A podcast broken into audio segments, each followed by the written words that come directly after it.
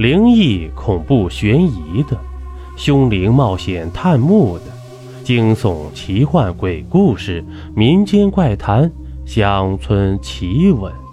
欢迎您收听由金刚间为你演播的《民间故事实录》。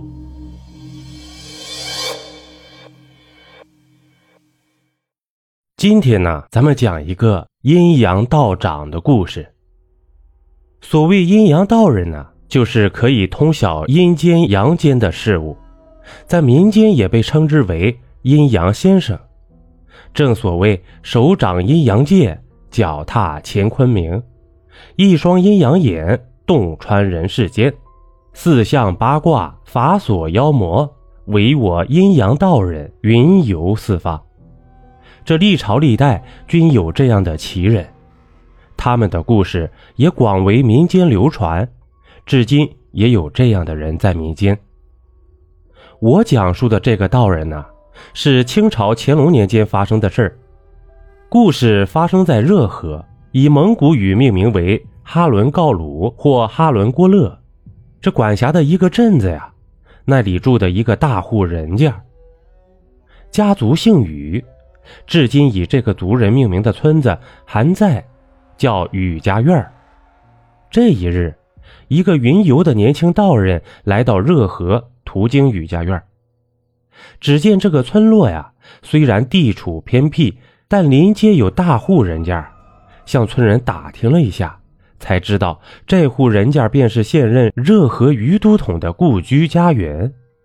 这年轻道人四处云游，专司替人看阴阳两宅。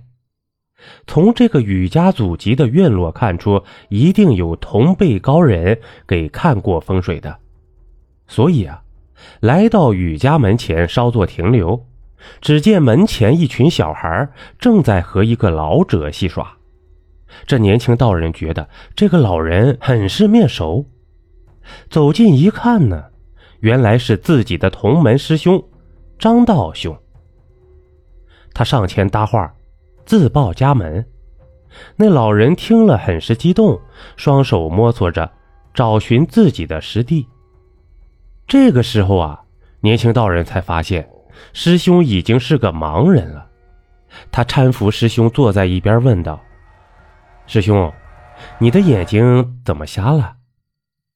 老人无奈的摇摇头，回答：“哎，我后悔呀。”随后啊，便向小师弟诉说了经过。原来，到了乾隆年间，老宇家主人可谓是当地的乡绅望族。可是，这家男主人对自己的权力官职还不是很满意。当时的人呢，都很信奉风水，所以他差人寻找懂得阴阳之术的道人。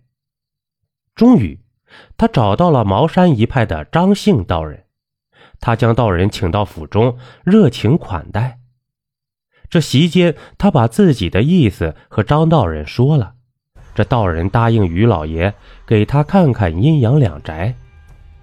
道人看罢阳宅，对于老爷说。这阳宅风水可以对雨家旺盛，不犯忌讳。然后于老爷领他又到雨家的祖坟去看阴宅。到了阴宅以后啊，只见道人拿出八卦罗盘看罢，轻描淡写的说了两句，然后就随于老爷回府了。这年轻道人听到这里，叹了口气说：“嘿，师兄啊，当年我们同和师傅学艺。”你是最有长进的，为何不听师傅嘱托，要为雨家点了正穴呢？现在你眼睛也盲了，可如何是好？这雨家后辈也是忘恩负义的主啊！我找他们理论一番去。这张老道抓住师弟的手，摇摇头。年轻道人明白了，这雨家在本地实属一方人王地主啊，哪个敢惹怒他们？就是他家的奴才也都横行乡里，欺男霸女的。这年轻道人自叹道：“哎，要是师傅在就好了，可以破了他家风水，也算为当地除了这一害。可惜我们没有学过如何破解之法呀。”这张老道听了，悄悄地对师弟说：“我知道如何破了他的风水，但不知道师弟敢去否？”这年轻人道：“为师兄报仇，我敢去做任何事情。”张道人便在小师弟耳边耳语了几句，最后又叮嘱一番。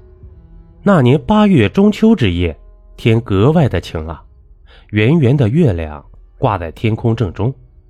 约是晚上亥时左右，雨家祖坟的山坳中走来一个黑影，正是那个年轻的道人。只见这个道人轻轻走入雨家坟地，转了一会儿，来到一座坟前。然后四周环视一下，看看天空中的月亮，就躲进了坟边的树丛中。这个时候的山坳里啊，格外的清凉寂静，偶尔传来几声猫头鹰的叫声，令人有些胆寒。这年轻道人从背后背囊里掏出两件东西，这一件是桃木做成的弓，另一件是桃木做成的剑。他爬在地上。死盯着一座坟，过了许久，刚过子时啊，这突然传来阵阵的锣鼓声。那声音啊，似乎是从山中传来，又像是从地下传来，由远及近。他紧盯着，只见余家祖坟其中一个坟里，飘飘的走出些官兵，举着刀枪剑戟，有的敲着锣鼓。